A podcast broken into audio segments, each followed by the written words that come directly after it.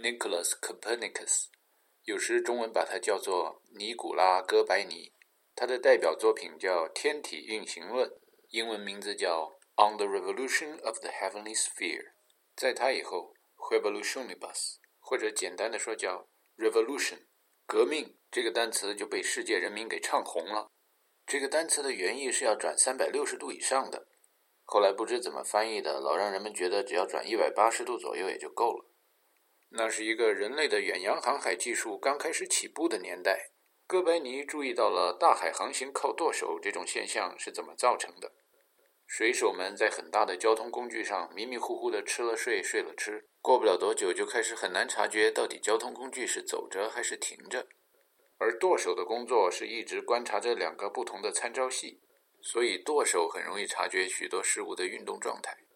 参照系变了，运动就产生了。为此，哥白尼想到了有没有可能人们观察到的日出日落，其实是因为地球一直在围着太阳转，而不是太阳一直在围着地球那么升起落下。过了几十年以后，伽利略也注意到，在大海航行中的绝大多数水手们，绝大多数时间对于自己在大海上是处在一种运动还是停止的状态中，实际上是不太清楚的。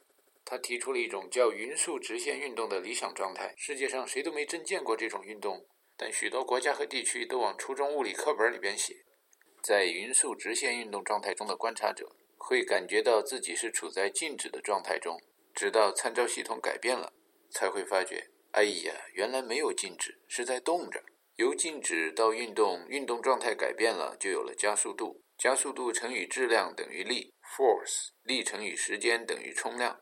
Impulse，冲量量纲上相当于动量，momentum。若是力不是乘以时间，而是乘以距离，就产生了功，work。功和能量，energy。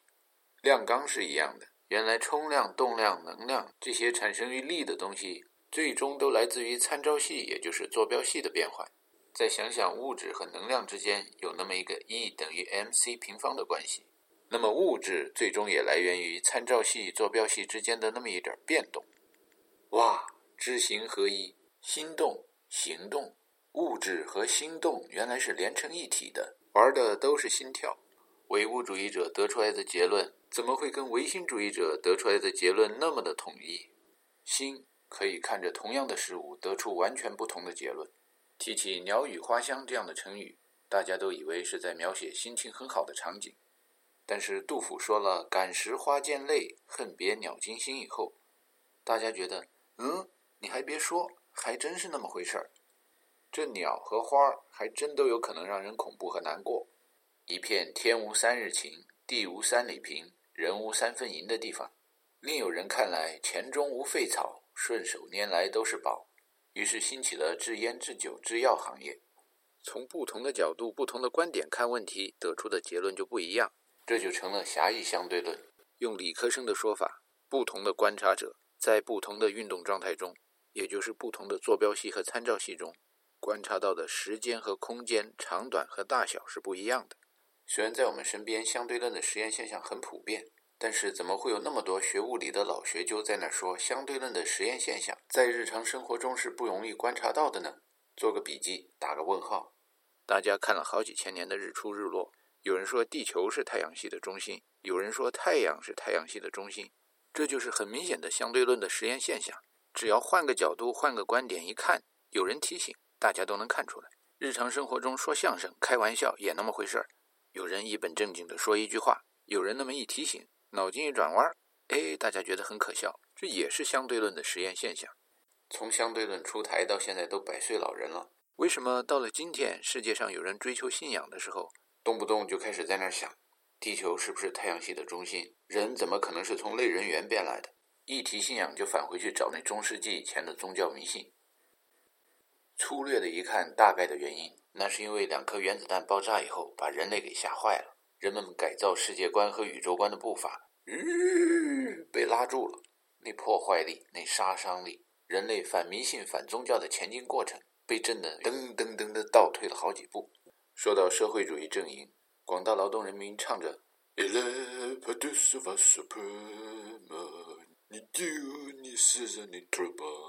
然后在世界各地建立了不少的偶像和封建君主，在资本主义阵营中，本来钞票上印着 “e pluribus unum”，翻译成中文是“合则一，一则多利，多利则强，强则能胜”，被人改成了 “in God we trust”。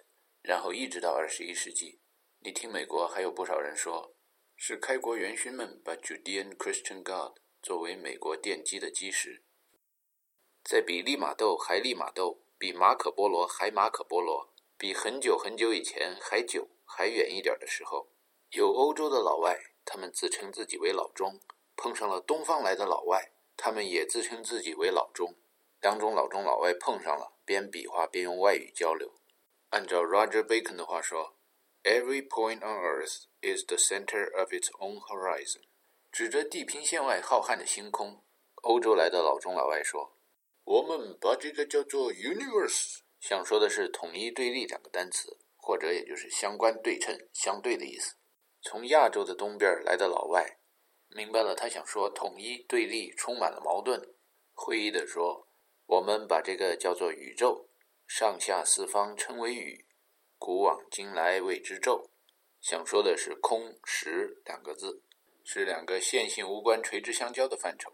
欧洲语言里边，“宇宙”是一对反义词组成的一个复合词。亚洲语言里边，“宇宙”是一对相辅相成、相生相克的字组成的一个词。这样的翻译传到了二十世纪八十年代。当有同学问大师，为什么对立统一会被翻译成了时空，大师就指导他们说：“不求甚解，不求甚解，没听说过这种经验之谈吗？远的东西得看模糊，近的东西得看清楚。看历史都是谎言，看现在都是真理。学外语做翻译，一定要学会不求甚解。”连蒙带猜，考四六级、考托福、考 GRE，时间那么少，题目那么多，一个字一个字仔细推敲，哪怎么能过关呢？人嘛，时间和精力总是有限的，学海无涯，只有不求甚解，挑选得当，才能多学一点知识。这就是高中和大学的学习方法最不同的地方。许多高中的好学生经常能感到读书的课本历历在目，答案在第几页、第几行。仿佛就在脑海里和心眼里，但大学的课本又厚又多，读都读不完。要想像大师那样做到每次考试都接近满分儿，再想从头到尾记住厚厚的课本，根本办不到。求甚解的读书方法实在是太笨重了。陈达和某些反应慢的同学觉得广义相对论很难理解。广义相对论提到的重力，怎么能在日常生活中观察得到呢？大师在一块比较空白的桌面上。用钢笔轻轻地画上了三个点，一边画一边说：“明明看着太阳在我们身边升起落下，怎么变成了地球围着太阳转呢？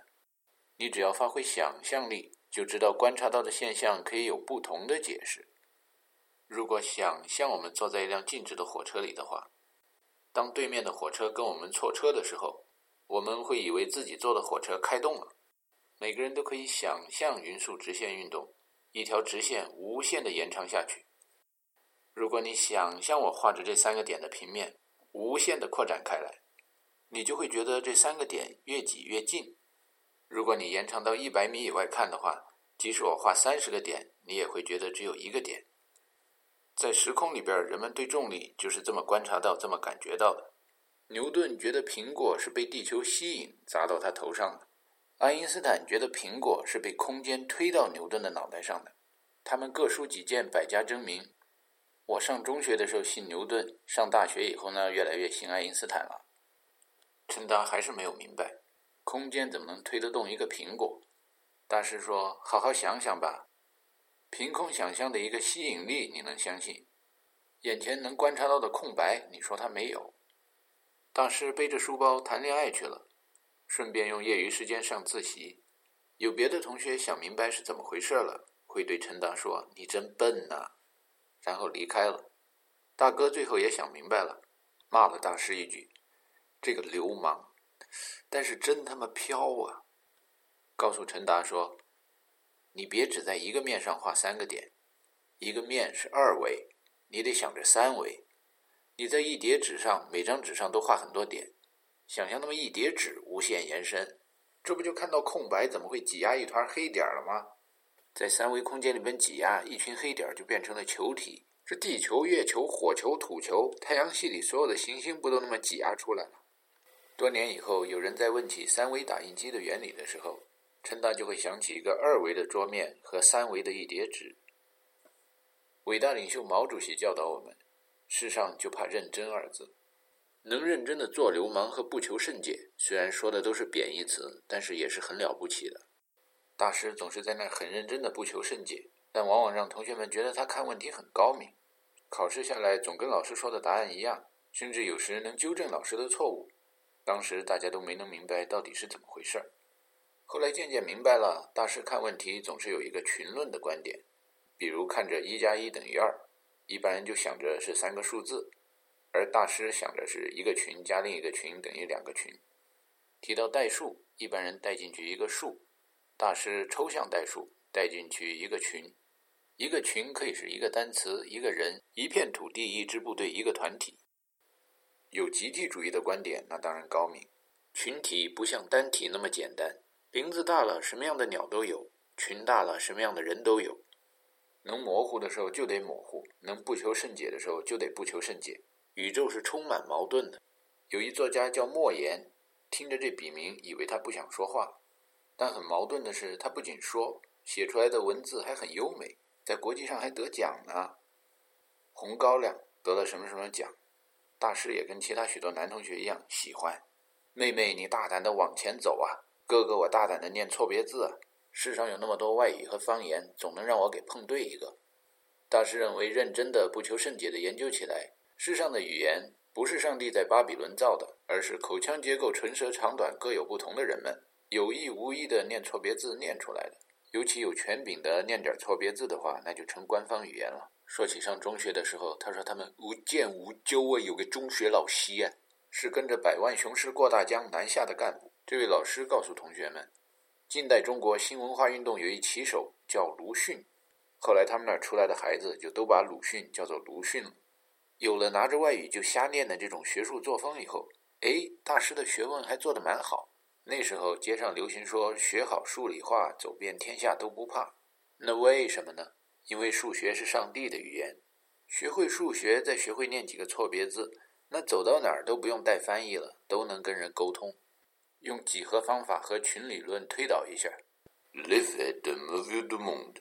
念成英语的错别字应该是 Live report 的 Marvel 的 Monde World World。把这几个英文单词的错别字放在一块儿，它的意思就是关于世界奇迹的写真报道。许多国家的翻译们觉得这不符合本国人民的语言习惯，把这本书翻译成《马可·波罗游记》。马可·波罗几百近千年以前走遍天下都不怕的时候，人们就说他胡吹海吹，加上念许多错别字。更有甚者怀疑马可·波罗识字都是吹出来的。某一版本序言里用法语写着。后无来者，咱不敢说，但前无古人，这是肯定的。在人类学会走路以后，就没有人走过马可·波罗先生走过的那么多地方。马可·波罗号称受了忽必烈汗的重用，因为他做事心细严谨，观察力强，所以老叫他到边远地区去处理疑难事务，然后打小报告禀呈中央。那大家寻思，这马可·波罗先生应该语言能力很强啊，要不怎么写报告回报可汗、过往？国王他老人家呢？算了，不会写中文、蒙古文也就罢了。可是作为威尼斯出生的意大利人，《马可·波罗游记》都是马可·波罗坐牢的时候，身边一位法国哥们儿听写下来的，所以造成《马可·波罗游记》里边那错别字就更多了。既然历史就是看得过去、听着顺耳的谎言，后来各种各样的人都能从《马可·波罗游记》里边找出一些看着顺眼、听着顺耳的东西。大师发觉马可·波罗提到的中国人，今天的中国人听起来肯定都觉得很可笑。波罗先生说，中国北方除了蒙古人以外，北方人叫 Cathay，南方人叫 Manji，这得让人反应半天才能联系上。Cathay，香港有一国泰航空公司叫 Cathay Pacific，难道中国北方人都叫国泰？再一翻翻国泰航空公司用的单词来源出处。啊，原来 Cathay 来源于 Catay，Catay 契丹，契丹人那不是外人呐，从北方到南方，一直都南到香港。再看看波罗先生描述的 “manzi”，说 “kingsay”，可能是京师，也可能是京城，也不知道是南京还是北京了，是一个著名的繁华的蛮子的城市。啊，原来他把南方的中国人叫蛮子。蛮这个错别字有好多种近似的读法，满族的满读成满，苗族的苗，你问人苗族兄弟，人就念成很梦。马可波罗这是作为欧洲人跟着蒙古人打击一大片，帮助从中国到泰国，包括越南、老挝，还漂洋过海到美国的少数民族兄弟实现民族大融合。我们都是 Manzi。马可波罗还提到一地名叫 Sepango。今天若听到太平洋上、大西洋里或者加勒比海地区有的岛屿命名中有 Sepan 这样的音节的时候，有可能啊。只是有可能，是因为有的欧洲人早期航海的时候，他们以为他们来到了 Sipango 这要按错别字的读音，应该是个什么地方呢？问问上海人、浙江人，Sipango，他们告诉你，这听起来像日本国。往事越千年，魏武挥鞭，多少事从来急，一万年太久，只争朝夕。太初有道，道生阴阳。阴阳合一，一生二，二生三，三生万物。先有人在电影上提出一句台词：“下面我们谈一谈马尾巴的功能。”然后才有人提出：“我们是山区，要少讲马，多讲猪和牛。”这就是新一辈中国人跟传统保守的教育的决裂。文革以后，改革开放的春风在大家的耳朵里吹进了许多以前没听到过的错别字。烟雾一片歌来一片情，在那广告里疯狂的兜售无线电和收录机的年代，有另一个知名度小一点的广告说：“打开收音机，听听广东歌。”干嘛还听广东歌呢？大家都没弄明白，觉得挺逗的。你在安徽合肥看那电视台上播一音乐片儿，歌曲的标题是英语，“Don't say goodbye”，一看作曲，怎么还跑出一铃木，Suzuki？再听那歌词，嘣嘣嘣嘣嘣嘣嘣嘣嘣嘣嘣嘣嘣嘣嘣嘣，夜渐一深驱不散，星光引路催促归家。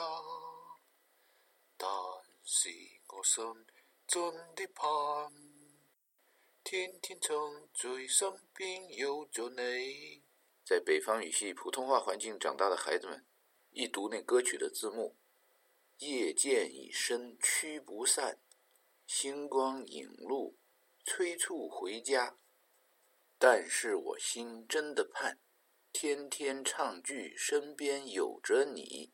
哎呀，同胞啊，爹娘啊，居然有人把汉字排成这样的顺序，而且听起来还不错，蛮有诗意的。同学们都奇怪。广东话跟日本话怎么听着那么接近？嗨呀嗨呀，嗨嗨！广东歌里边经常有一词“刚满”，日本话里边也有一种常用的问候“空蒙哇”，全都是念错别字念出来的。大师郑靖康由于牢牢不忘靖康之耻的缘由，又因为中国的南方人和北方人在学术上一直争论卷舌音究竟起源于南方语言还是北方语言，于是散布出一个谣言说。北宋末年，靖康之耻以后，中国近百分之十的人口姓赵，有山东人士到了东北，舌头长得超规格了一点儿想说俺姓赵，结果说成了俺姓焦。于是这种错别字的读法延续到了后代，就变成了爱新觉罗。流氓知识分子得出来的研究结论，自然为正人君子所不齿。但很多时候吧，不得不承认，正人君子学术就是搞不过流氓知识分子，这让刚进大学的低年级学子们很苦恼。真理究竟掌握在哪一边？如果真理在流氓知识分子那一边，究竟是不是应该跟着流氓知识分子学？首先吧，学校里的教授们都说，学术圈里文人相轻的现象很严重，文人相轻，武人相重。但好学的学生们仔细研究一下武侠小说，完全不是那么回事儿。文人互相看不起，武人也互相看不起。比如说吧，欲练神功，引刀自宫，就那么一个简单的道理。那练武的剑宗、气宗、正派、邪派的吵了半天，这到底想让学生跟哪位师傅学呢？据说很多年以前，希腊雅典城邦里有一个叫苏格拉底的人，说过一句关于怎么学习的话。这原话是什么？大家都不知道了。翻译了很多版本以后，经过许多错别字以后，有人说，复杂的版本说成是：“Wonder is the map of someone who doesn't know on his way to finding out。”简化的版本是：“Wonder is the beginning of wisdom。”或者 “Curiosity is the mother of learning。”好奇是学习之母。学问，学问就得不断的学，不断的问。而且听苏老的观点，好像要搞学问，先得多问。有人说苏格拉底特别有学问，想跟他学。他说：“我呀，是真教不了你任何学问，我只能教你怎么学，怎么问。说好听一点就怎么想吧，更好听一点就叫怎么有思想。”有人说他真有学问。他说他学的越多，越觉得想要问的问题更多，于是弄出了一个“知识越多越无知”的论断，这把劳动人民都给弄糊涂了。当时雅典实行民主制度，碰上当家做主的人民满肚子都是馊主意，觉得苏格拉底教出来的学生知识学得越多，越来越无知，然后问题还越来越多，那典型的腐蚀青少年呐。苏格拉底以及他的学生们问来问去问的太多了，市民们实在受不了了，开个公审大会把这个流氓给搞死了。正像我们无法确切的知道古人说起话来听着是什么味儿一样。人们也无法确切的知道苏格拉底究竟长得什么样。在后世有人给苏格拉底造的雕像中，有时会看见这位伟大的哲学家长着一副狰狞的模样，手里还拿着一根大马棒。据说他当年判死刑的罪名，就是在雅典城邦里穿街走巷，腐蚀青少年。看来肯定有人把他当作流氓知识分子，而他提倡的那种做学问要永远好学好问的研究方法，不会永远受正人君子型的知识分子们的欢迎。从毕达哥拉斯那儿传下来的一个单词 “philosophy”，也就是爱好学问，在世代相传中渐渐地失去了原汁原味儿。文革完了以后，中国人民在文化上都有许多革命的想法，阶级斗争一抓就灵。阶级斗争主要是思想灵魂深处的斗争。流氓的“盲”字，翻开古文的《说文解字》，大概是那么解释的：“盲者，民也。”流氓说的太难听了，找一同义词。叫人民，裤子大的校歌校训里边写着：“努力向人民学习，学习伟大领袖毛泽东，红砖并进，理实交融，团结互助，活泼英勇。”原来是要做人民知识分子，要向人民学习，那先得看看人民长得什么样儿。在恢复高考制度以后的十年中，身边有许多工农兵学员，现在已经做成教师了，有的改了文职做行政，但也有留下来做科研的。学术水平开始慢慢见长，比如像方勇老师教力学的时候，教大家想一想，什么是最速路径？点 A 到点 B，投影到眼睛这么一个二维的平面上，一维、二维、三维的最速路径。哎，两点之间最短距离不是一条直线了，是一个弧，有意思。离开了裤子大以后，就很少听人说最速路径，许多知识分子在那说抄小道、走近路。为正人君子所不齿。除了来自工农兵的老师，还有来自工农兵的同学。高年级同学中有所谓的老三届，大家不太明白这群人的内在意义。看现象，那就是叔叔辈的和哥哥姐姐辈的都是同学。当人家做研究生了，尊称人家一句老师，他们高兴。过几年毕业了，再叫他们师兄师姐。有的孩子们还长着娃娃脸，但是年纪很高，或者甚至做了助教。那样的知识分子号称是少年班的天才，据说是在李政道先生的倡导下，为了把四人帮耽误的时间夺回来，在全国各地找出来的神童。其中最有名的一位之一叫宁波，人做老师了，学术水平自然应该很高，但低年级同学们能领教的只有他的围棋解说。在体育馆边的棋牌室里，告诉大家布局的时候要有宏大的构思，大家得去参看一个叫 Takemiya Masaki。武功正数九段写的书，少年班里虽然有很多天才和神童，但并不是中国裤子大里最让人望而生畏的那一种。学校里的每一个系都编了号，就像美国 MIT 一样，最初创建的一系、二系、三系，分别是数学、物理、化学系。比如七七级的数学系学生，学号开头是七七一；七八级的物理系学生，学号开头是七八二，以此类推。那么少年班的学生系的编号算几呢？有一位叫大老帽的同学评论道：“这帮孩子没戏呀！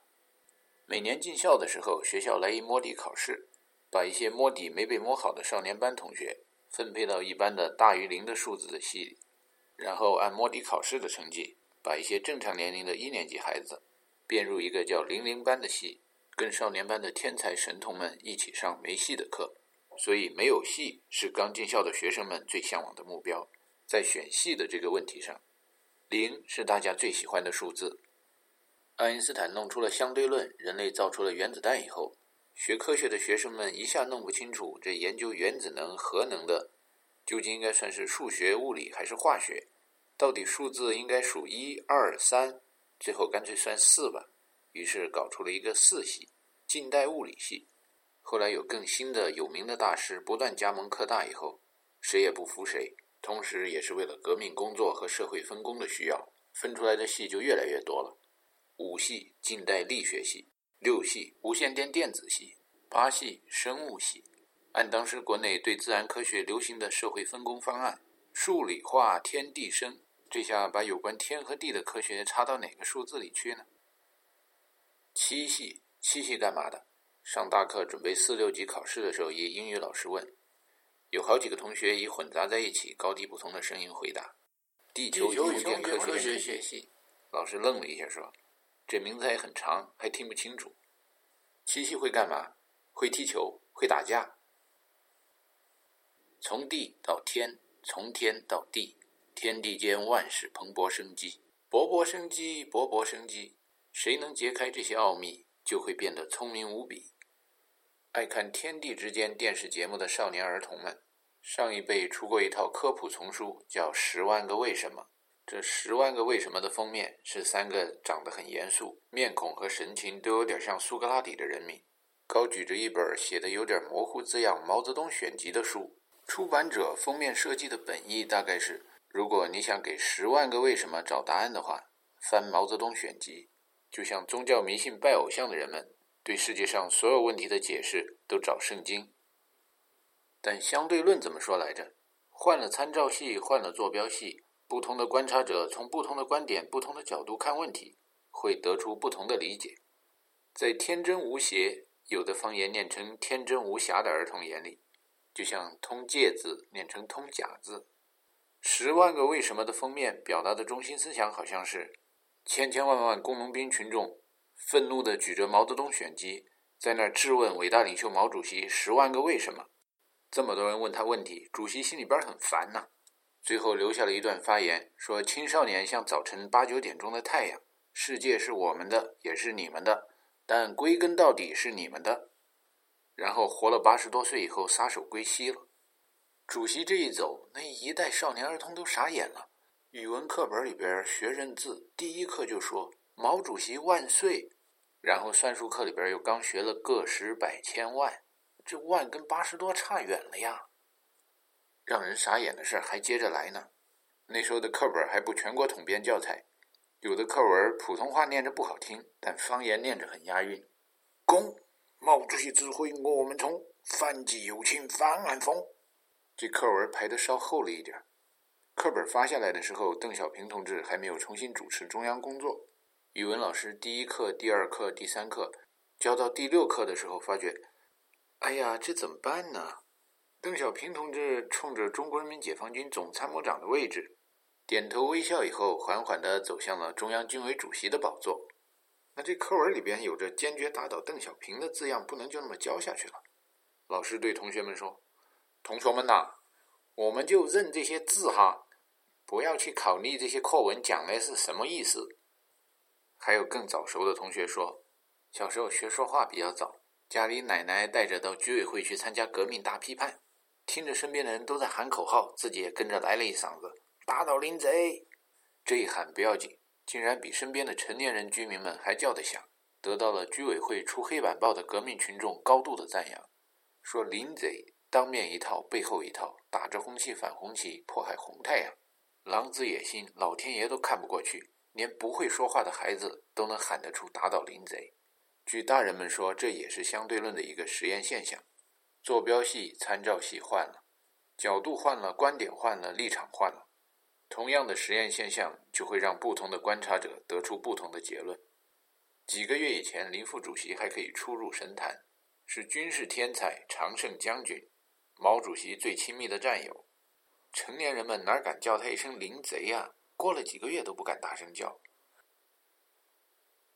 鲁迅说：“夫天地者。”没接着写下去。好奇的同学们记住了一段耳濡目染的古文：“天以阳生阴长，地以阳杀阴藏。”另一些兴趣爱好不同的同学被另一段古文激励着进入了七系：“动于九天之上，藏于九地之下。”其实，中国科学技术大学搬迁到合肥，便是受了“善攻者动于九天之上，善守者藏于九地之下”这个原则的启发。传说当年，先总统蒋公、伟大领袖毛主席和敬爱的周总理最好的学生之一，毛主席的亲密战友林副统帅提出了“深挖洞，广积粮”的方针，要把科研机构藏于九地之下，藏到哪儿呢？藏到了合肥。文革结束以后，郭沫若校长写下了他的诗词《水调歌头·粉碎四人帮》以后，没几年离开人间了。合肥作为一个藏于九地之下的地方，很难从京城找到一位新任的党委书记去走马上任。于是，党中央科学院想出一好办法，让科大实行校长负责制，取一好听的名字叫“民主办学”。世界是偶然随机的、矛盾的。时任中科大校长管维言，姓管，就是一位很矛盾的人物。管校长不爱管，许多事情都让副校长们办。知识分子待遇提高了，许多人都感谢一个叫方励之方校长的人。学生们更是对方校长感恩戴德，觉得他很仗义。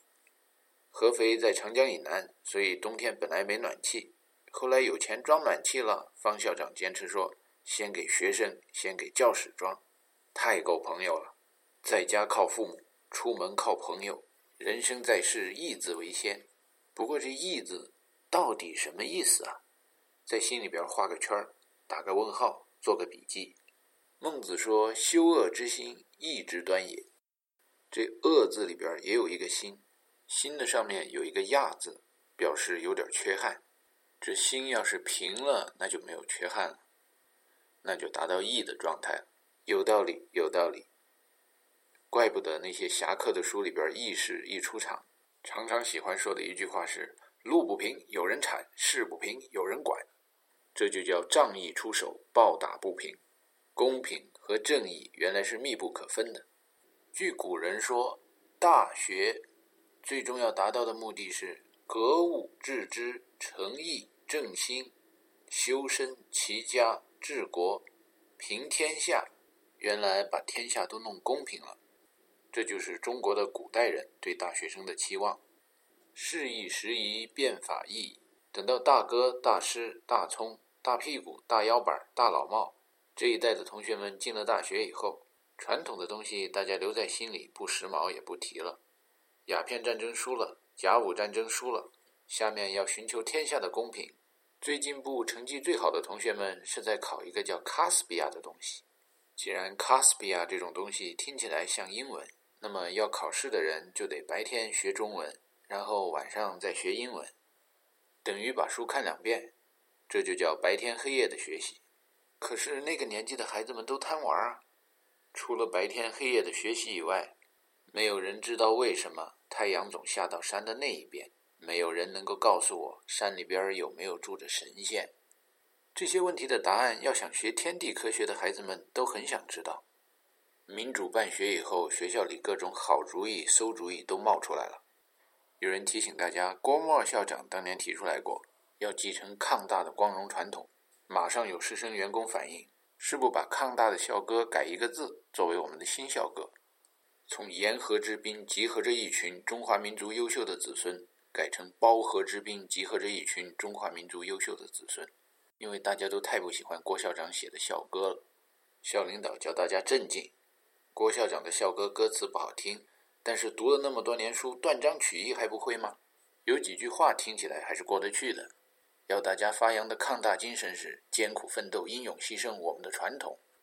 郭校长当年在建校的时候说过：“我们要有自己的学校、自己的学生、自己的学风，将来还要有自己的学派。啊，什什么什么什么什么？我们还要有学风，还要有学派。那个年纪的孩子，总是要等到睡觉以前才知道功课只做了一点点，总是要等到考试以后才知道该念的书都没有念。还有人看武侠小说，还有人下围棋，还有人对天地之间的什么事情都很好奇。最后考试成绩还互相攀比。于是，集体想出来的馊主意就是少睡觉或不睡觉，全校二十四小时没有熄灯制，艰苦奋斗、英勇牺牲的光荣传统，被师生们发扬成了变味儿的新校风，叫不要命的上科大。日寇已经被驱逐于国土之东了，找不到敌人，只好窝里斗。于是，校风的完整版是：穷清华，富北大，不要命的上科大。大概的意思是说，跟清华和北大比起来，穷的上清华，富的上北大，不要命的上科大。关于不要命的问题，中国人是很慎重的。有别于西方的文化，东方人对死了以后永生是抱有戒心的。在西方，自我感觉良好、宗教迷信的人们觉得死了以后还可以进天堂，以后可以过上好日子了。所以，生活在这个世界上的时候，他们对浪费时间并不太在意。不说别的宗教活动吧，每星期天去教堂，那就浪费了很多时间。但是对于东方人来说，信佛的觉得苦海无边，要死了以后还轮回还投胎，那简直是倒霉透顶。修行领悟最高的境界就是死了就死了，谈何永生，谈何来世？这叫超脱。不宗教迷信的老钟对生死看得更简单。重于泰山或轻于鸿毛，就那么一锤子买卖，咣叽一下就完了。平常生活琐事中，鱼和熊掌，鱼和熊掌，翻个硬币的两面嘛，随便都行。碰上不要命这样的大事了，舍生取义还是有一点犹豫，需要人洗脑。洗脑可以用诗歌，可以用音乐，也可以用童话寓言故事。瞎子摸象的故事告诉我们，每一个盲人观察到的象都跟真相不同。多换几个角度，多换几个观点，也就是多换几个坐标系和参照系，也许人的想象力，也就是了解真相的能力，就能提高很多。听听这西方文化体系里边，诗人雪莱说过：“冬天来了，春天还会远吗？”大家一听，哎，说的很有道理。换一个瞎子来摸象，来点东方的文化体系，那么这一句呢？男子汉大丈夫，生而何欢，死而何惧？大家听着，哎，也很有道理。平常这读书的日子多苦啊，弄不好还有人跳楼，死了这没有忧伤的快活日子不就来了吗？但是爱多问几个为什么的孩子又发问了：死是不是很痛苦啊？据说有一个叫席方平的人不怕死，阎王让他投胎，他自己给自己断奶，又哭又喊，偏要死，还真死了。阎王不跟他玩魔术，把他真的大卸八块。他感觉到疼，但是表现得像个麻风病人一样，不怕死也不怕疼。但是不是每个人都有他那么硬的命的？大家心里还有疑虑。后来发觉鲁迅先生总是喜欢循循善诱地教导青少年。听说人死的时候很痛苦，但是想一想，一辈子就那么一次，挺一挺总能挺过去的。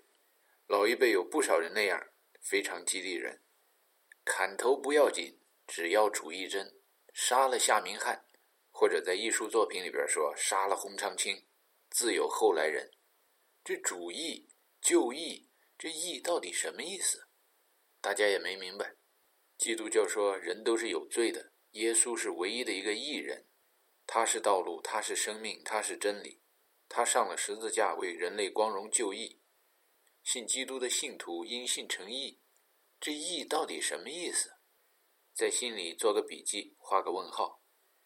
汉朝的时候，汉族人民的好男儿被称为好汉，这种说法沿用到宋朝的时候，梁山伯众兄弟中名字或绰号里边带尉迟、带呼延的，都被人们称作好汉。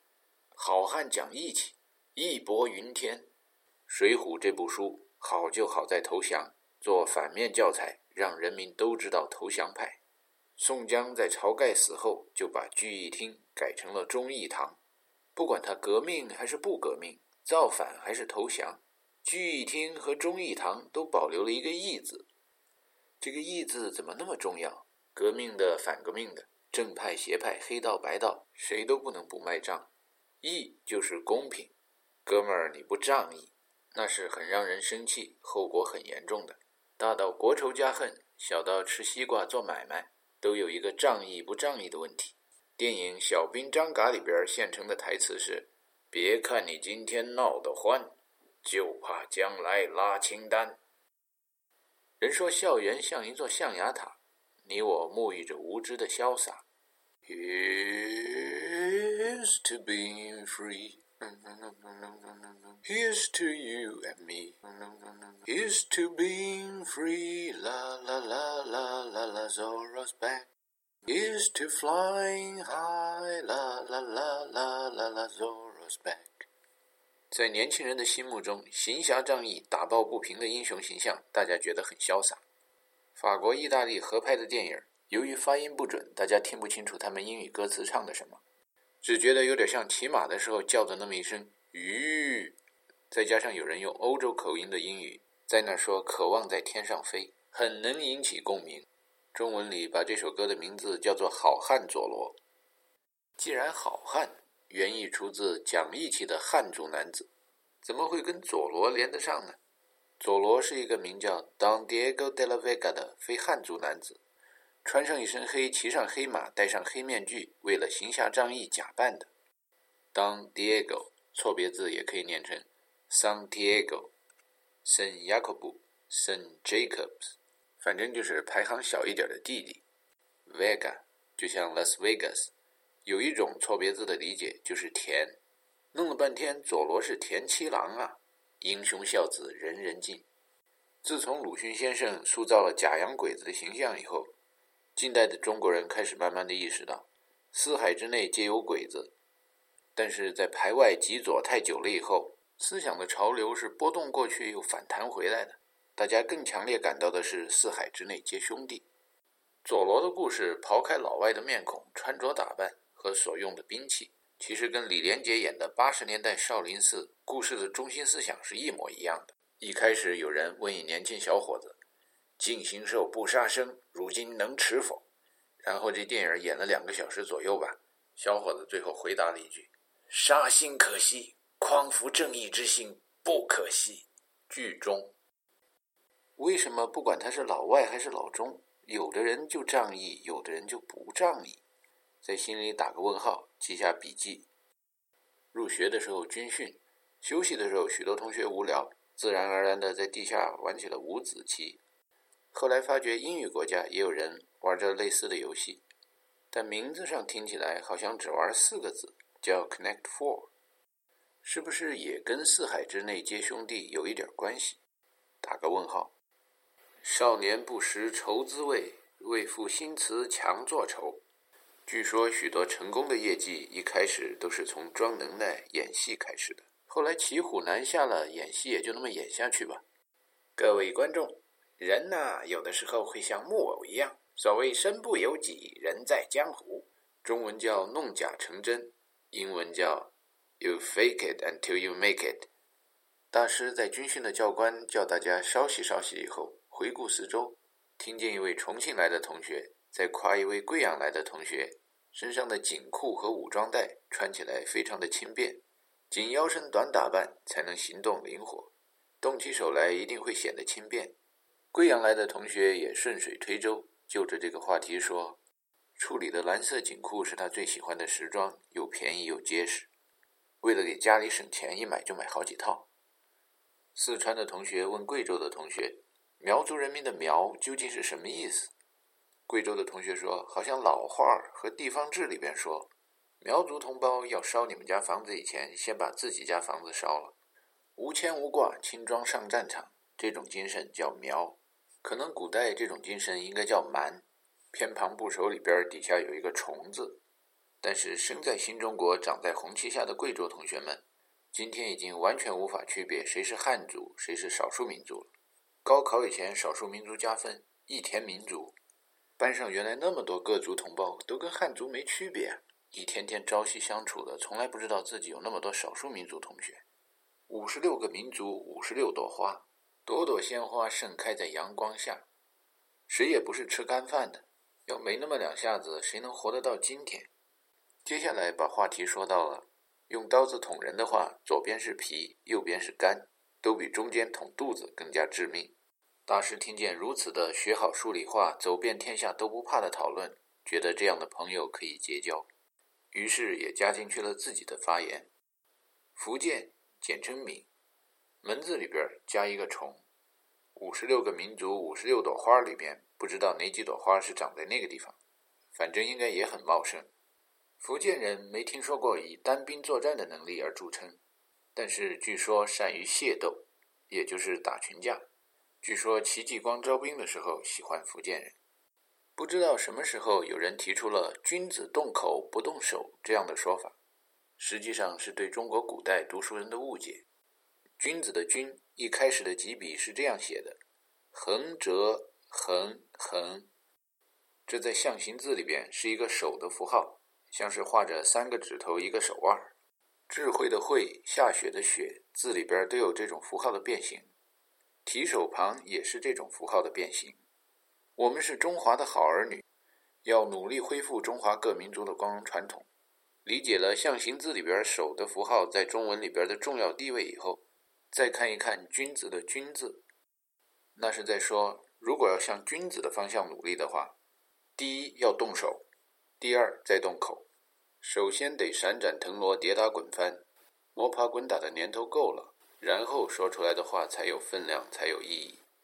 革命代代如潮涌，前赴后继跟党走，扛过枪，负过伤，抗美援朝渡过江。这接下来，红卫兵、工农兵学院文革期间下过乡，在刚恢复了高考制度的头几年里，地空系里来了不少年龄大大小小、有社会经验，在地质队干过的同学们。文革嘛，就是对人们的文化思想的破坏、考验、挑战和冲击。在行政楼幺幺九楼、学生宿舍幺幺七楼、幺幺五楼和四牌楼之间，有一个卖夜宵的小吃店。这个小店铺不被列入裤子大编号的一二三四五六食堂之内，被同学们亲切地称为“赵志的小酒馆”。Isakaya George 被日本人用汉字的古文写成“居酒屋赵志”。关键的一个错别字是 “saka” 或者 “saki”，许多中国孩子都会犯这样的错误，把烟酒的“酒”字少写了一横，写成了一个洒水的“洒”字。想用牵强附会的办法迅速增加外语单词的词汇量的话，那么解决了 “saka” 是酒的意思的话，“i” 是居，“saka” 是酒，“ya” 是屋，这读音差不多就行了吧？反正不求甚解嘛。学外语单词，反正都从死记硬背开始，就好像种某些庄稼，要先插上桩子，搭上杆子，然后才能让生命在上面蔓延爬行。再看看演员表，塔卡卡听着像高，，kula，这肯定是错别字了。明明写着像仓库的仓，被人发音发成仓库的库。gain，这个念错别字还错的不怎么厉害。中文字是剑 t a k a k u l a gain，。原来是高仓健。如果觉得语言像生命一样有一个进化的过程的话，看来朝鲜人和中国人走的是更加相同的一个方向。你瞧，吹杆、吹剑，比起 takakura gen，音节少了好几个。听到 gain 或者剑这个音，就很像现代汉语。现代汉语里边有阴平、阳平、上声、去声四个音调。古代汉语里边把阴平和阳平叫做平。所以，古代的中文里边有平、上、去、如四种音调。那么，入音是什么一种语言现象呢？环顾四周，除了中文以外的语言，入音的现象都比较严重。比如英文里边说羔羊，lamb，l-a-m-b，最后那个 b 就进入到一个黑漆漆的黑洞里消失了，就是一个入音。汉字里边写着“今日好”三个字，用日语发音出来变成了 ko ni ji wa。今日子好四个字，那个你接听吴语里边老的上海人、苏州人说话也有那么一个接，写在纸上不见了，这就是入音在语言进化的过程中消失的现象。再看看香港人、越南人，好多人名字里边都有那么一个最后不发音的辅音，这一切说明什么问题呢？说明中文是通过诗词歌赋进化来的。听听世上各个国家的语言，一想要群情激愤唱出感情来。那在强烈的节奏里边就听不见入音了，听起来都跟中文一样单音节。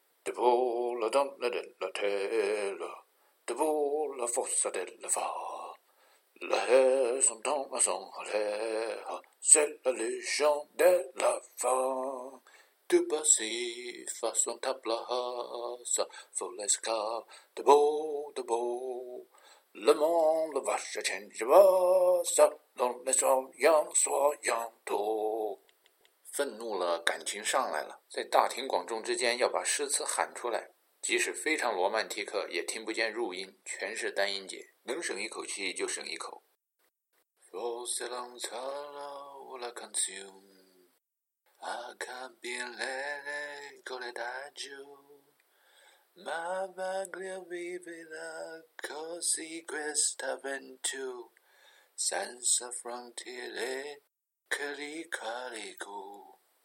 在信息时代，人们会发觉中文还有一魅力，就是单音节还真就是一个单词，每一个音节有着它独立的对应的象形文字和表达的一个完整的形象和意义。念成错别字的时候，错一个字也能有意想不到的效果。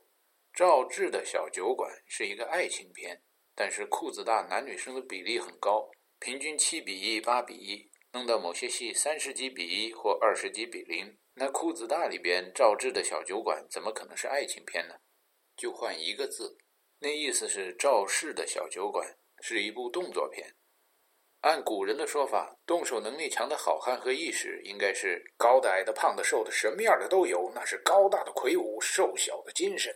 七系在赵氏的小酒馆里边上镜头的时候，有一长得像年轻时代的高仓健的同学，不属于那种虎背熊腰型的，属于那种细腰扎背膀、双肩暴露、小白脸，没有好心眼。人们描写的赵子龙、太史慈、杨六郎、岳鹏举，书生模样的上海人，江湖上人送外号叫“场场得意”。场场指的是球场、情场、战场、舞场、考场。低年级的同学说：“这上海的哥们儿脚黑，一点都不像上海人。小学和中学的时候肯定是推普员。说他脚怎么黑呢？一看还真是正式的带裁判的比赛里边，低年级同学紧张着呢。这哥们儿穿着不同颜色的球鞋就上去了，非常放松。一只脚上球鞋的颜色是白的，另一只上面是黑的。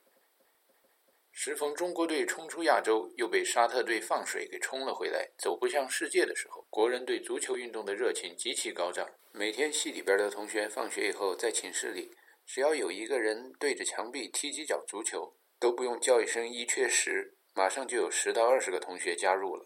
有一新入校的北京同学，长得虎背熊腰，属于张飞、孟良、李逵、刘镐膀大腰圆型的，被低年级同学送一外号叫“杀猪”的，在足球场上老叫“大哥大哥大哥大哥”，弄得别的踢球的同学们都奇怪，这小孩怎么见人就叫大哥呀？跟他一起从北京四中来的另一同学，外号叫“光头和尚”，因为那时候北方招来的同学中有春季转秋季那么一说，比他高了一个年级。和尚给别的同学们解释道：“杀猪的是看八二年世界杯，看巴西队季科、苏格拉底、法尔考看多了，听宋世雄解说迷上了一个词叫倒科，所以他只要一跟到别人屁股后面，就叫别人倒科倒科。群众性体育运动的光荣传统在七系里边继承下来。”传到了另一位北京八中来的真的大哥带的团队，在雷响的带领下，爱踢球的孩子们比前几个年级的同学在训练上更加有组织、有纪律。当然了，裤子大的同学运动水平也不是那么高。哪个年级若来了一省队或者省青年队之类的队员，就可以在他们中间来来往往，如入无人之境。但熟能生巧嘛，功夫不行可以练呢。看着有大英雄、大豪杰们吃香的喝辣的，群众肚子里边就冒坏水儿。足球是一集体项目，什么超人呐、英雄呐，没那么回事儿。旧时代的足球规则也没有后面那么健全，不适合塑造偶像和神。比如马拉多纳一拿球，韩国队就有队员把他连根拔起。比赛踢完了，双方也都还有十一个队员在场上。对于场上球风出野、规则不健全，大家怪谁呢？奇怪了，有人责怪贝利，因为贝利在六六年被葡萄牙队踢伤以后。没有过分抱怨对方球员的粗野，反而替对方开脱说，球队的主力队员在场上总是要受对方重点照顾的，自己如果更快更强壮的话，有的受伤是可以避免的。结果他老兄下一届世界杯真的避免受伤了，而且拿了冠军。贝利快的时候百米速度十一秒以下，跳高能跳过一米九，但全世界别的爱踢球的孩子可没他那么容易避免受伤，时不时的就成了流血受伤的受害者。弄来弄去，平常练球的时候比比赛的时候享受多了，在同学们心中留下了很多美好的回忆。比如练头球，大家都想着像场场得意的那位老兄一样，能够一脑袋顶上去，实实在在的从球门附近禁区边上一脑袋顶到中场。后来有同学悟出来了，这顶球的时候，实际上跳得特高或者顶得特用力，并不是能起很大的作用。真正能起作用的是能够预测球飞来的方向和准确的落点，能够好好利用踢球的人踢来的力量，再加上自己助跑一段积蓄的力量。所有的条件都碰上了，那球才能顶得又远又准又实在。有一同学顶出那么一飞得很远的头球解围以后，得意的大叫了一声：“大老帽怕骂的有我呢！”大老帽也毫不含糊的回了一句：“你顶个球啊！”从偶像那儿学到的精挑细选的理论知识，再加上日日夜夜辛辛苦苦的实践，最后被大老帽一针见血、恰如其分的做了一个准确的评论。一句话，一个偶像怎么写、怎么说不重要，关键是怎么理解更重要。不同的坐标系、参照系、观点和角度看来，同一件东西就变成了两码事儿。仔细的回味一下人类历史的长河中，偶像们只不过顶到了一个球。在球场上还有一个很有意思的同学，是重庆来的大是大非。刚进校年纪低的时候，同学们把他叫做似是而非。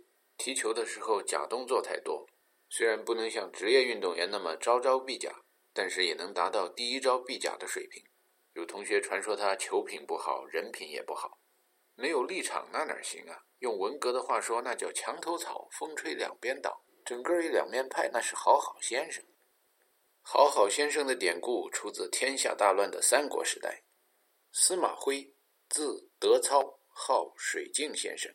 水中月，镜中花，在中国不知道是佛教人士先提出来，还是这位老兄先看出来。作为老中，住的离河南又近，来点河南口音，说中就是中中。这么重复下去，这位老中就什么时候都在那说好。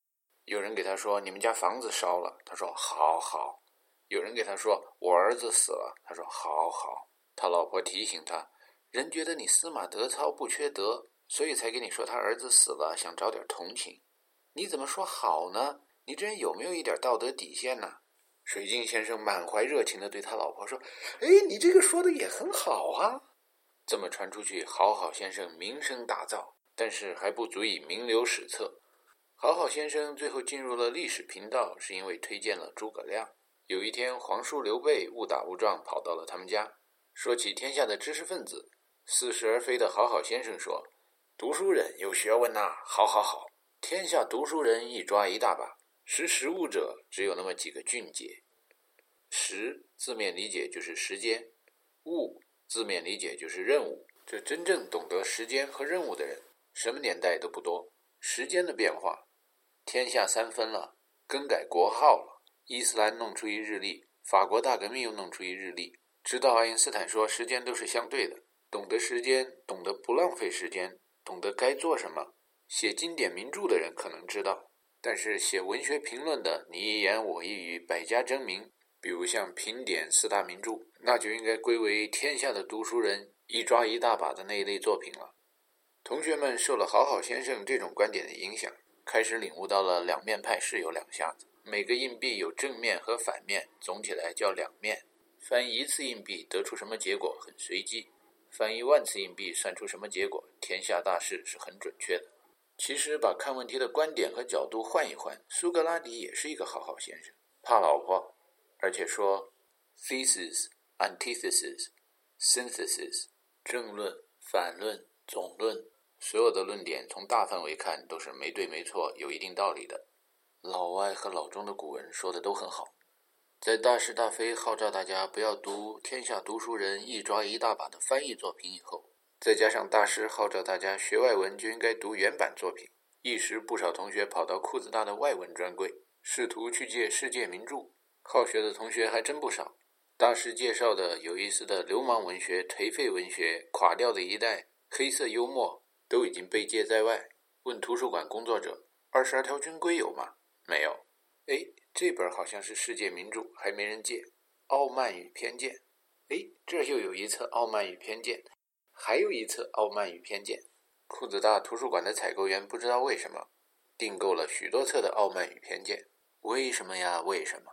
有一些为什么是没有答案的。想着不断把为什么问下去的同学队伍逐渐减小。用大老帽模仿广东话说是“你猛我，我猛你呀”，听起来好像你在问我，我闷你。这也是相对论的实验现象嘛。换个观点，换个角度看，或者换一种方言说出来。老问问题的人是让人挺烦的，老在那儿问，总有一天会让同学们、教授们受不了的。有一种说法叫世风日下，学风会因为某一种原因渐渐地走下坡路。同学们刚进学校的时候，哎，学风很好。晚上上自习的时候。到第二教学楼占位子很难找到空位，后来闹学潮了，管校长、方校长被撤职了。这下同学们找到借口了，不用再那么玩命的学习了。问到大家学习热情降低的原因，有许多人回答道：“哎，我们这是忧国忧民啊，民主没了，这方校长没了，偶像没了，这还能有学习的积极性吗？”有许多同学就想要颓废，就想要垮掉，就想要精神空虚。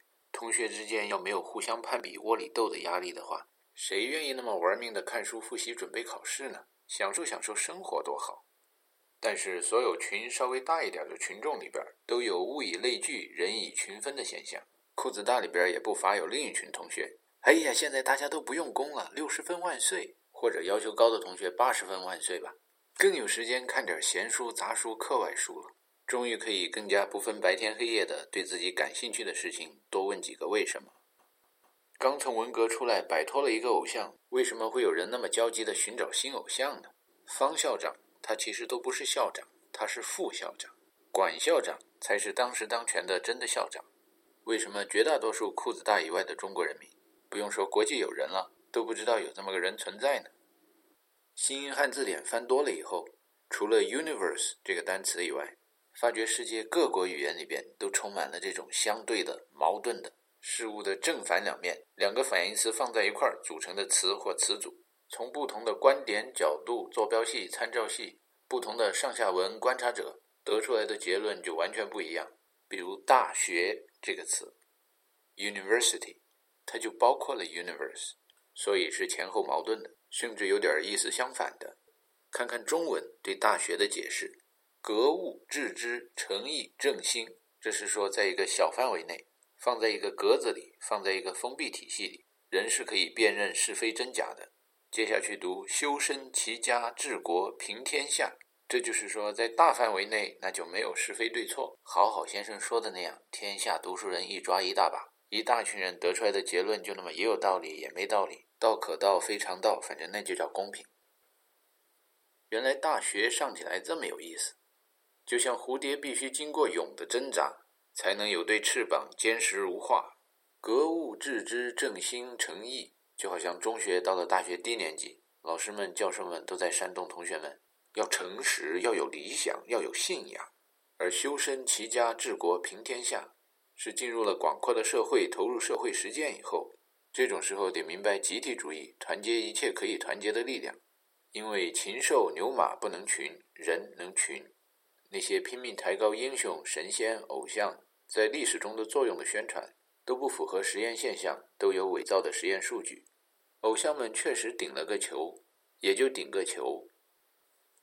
大师说的高等数学的公式，就是用一些欧洲语言来描写文言文的一些说法，这话也很有道理。理解了字母 delta 或者 d，就是 difference，就是差别。字母 s。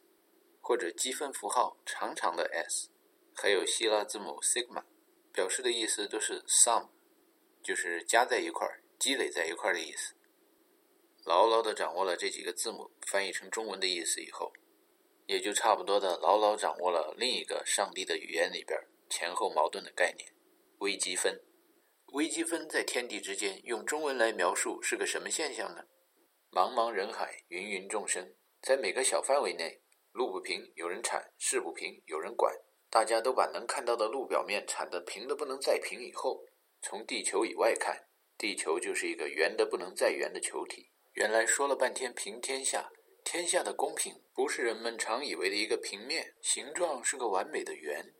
相对的看，大到日月星辰，小到屋檐下的水滴，在自然界中经过岁月的磨砺，都是圆形的，都有着微积分的实验现象。上帝的语言那叫数学，物理、化学等等实验性的基础学科，古文里都叫应用数学，里边都包含着这种大方无语、大象无形的道。学问、学习。这些词也都包含着事物的两面。本来大家都怀着十万个为什么的问题，又学又问做学问。但某些孩子碰上到过哈佛、耶鲁的教授，或者变成某某名校毕业的教授以后，就只谈学不谈问了。子曰：“学而时习之，不亦说乎？”有人解释说，这是说学习、学习再复习，全是指事物的一个方面呢。可是研究一下繁体字、象形字的“学”和“习”，那其实都是动作片。但日常生活中常见的现象，容易蒙蔽同学们的感官。低水平的球员带着球，冲着球门只进不退的就上去了。过一会儿，人带球就变成球带人了。这种应用数学的模式是在应用单变量微分方程。单变量的意思是以为一个人的力量就能改变计算的结果。方程方程总是有个等号，左边等于右边，这就叫平等。以为找到答案了，高兴。以为顶到个球了，高兴庆祝；以为游戏的水平高了，上瘾了；找到真相了，有了信仰了，理想实现了。这些现象都很正常。所以，单变量微分方程 （single variable ordinary differential equation） 也被翻译为单变量正微分方程或单变量常微分方程。人的生活不是自闭的、孤立的。换一个坐标系，换一些参照物，换一些观察者，在社会、在天下的上下文里边看来。单变量即使达到了偶像级、神仙级、超人级，对多变量微分方程的求解也没有特别的帮助。莎士比亚说：“人生是个大舞台，不管是男是女，都是演员。有很多演员，也可以翻译成有很多变量。上帝用他的语言写下了剧本，演员们领会了 （read），然后就演 （play）。虽然经常观察到的是单变量常微分方程。”但是如果换一个角度看，所有的单变量常微分方程，都是运行在一群一群的多变量偏微分方程中的特例。Single variable ordinary differential equation is a special case of multivariable partial differential equation。这简直用中文来说就是鱼儿离不开水，瓜儿离不开秧啊！皮之不存，毛将焉附？谁叫老钟输了鸦片战争，又输了甲午战争呢？这么浅显易懂的群众理论的道理。都得当做西方的先进技术，编成那么厚厚的几本书，取名高等数学，分两个学期，拿来进行再教育改造思想。这一用中文字标注发音读外语啊，多变量偏微分方程太复杂太难记了，名字就挺烦人的。没办法呀，死记硬背那是活学活用和融会贯通的基础。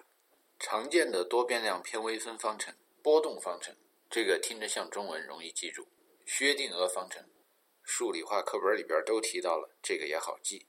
同学们是从全国各地来的，发挥各地语音方言的特色，想要记几个外国方言命名的方程，那还不小菜一碟。有湖南同学放假回家带回来的辣酱给了上海同学吃了，这叫辣不辣死方程。也不管是哪个地方来的同学吧，发俩象声词，克林格登，这也是一个常见的多变量偏微分方程。有山东同学。喜欢贩卖自己豪爽的招牌，说起话来打足自己的底气发音。哦啦啦个啷日！不用多说了，一听这也是一个很有意义的多变量偏微分方程。无论是上清华还是上北大，无论是学地球科学还是学空间科学，提到多变量的偏微分方程，说到印象最深刻、最让人忘不了的名字最好听的。实际上是一个叫合肥裤子大毕业的研究生们说出来的一个叫“赫姆子”的方程。